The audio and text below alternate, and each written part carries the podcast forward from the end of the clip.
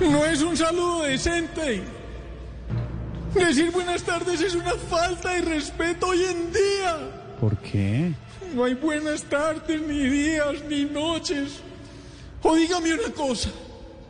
¿Usted ha dormido bien? Pues... No ha dormido. Nadie ha dormido. Ni siquiera los senadores sesionando.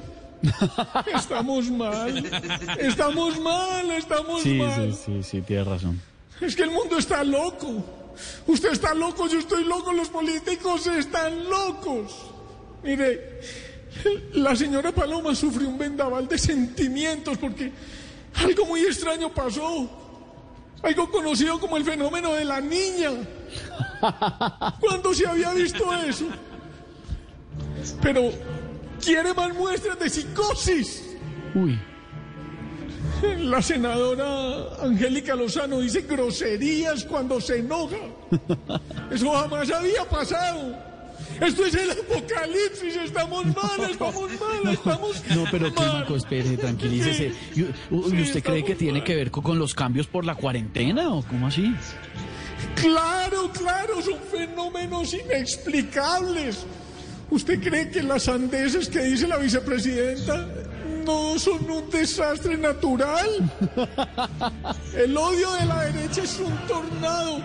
El odio de la izquierda es un fenómeno normal y el odio del centro es paranormal.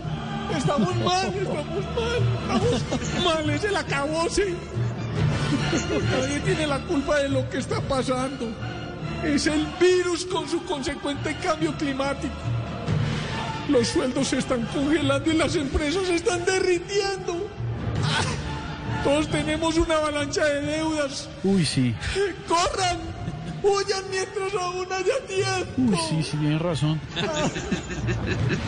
Con un mensaje de esperanza, en medio del apocalipsis les habló Clima con Ríos Arboleda. Así es que de esperanza en medio del apocalipsis.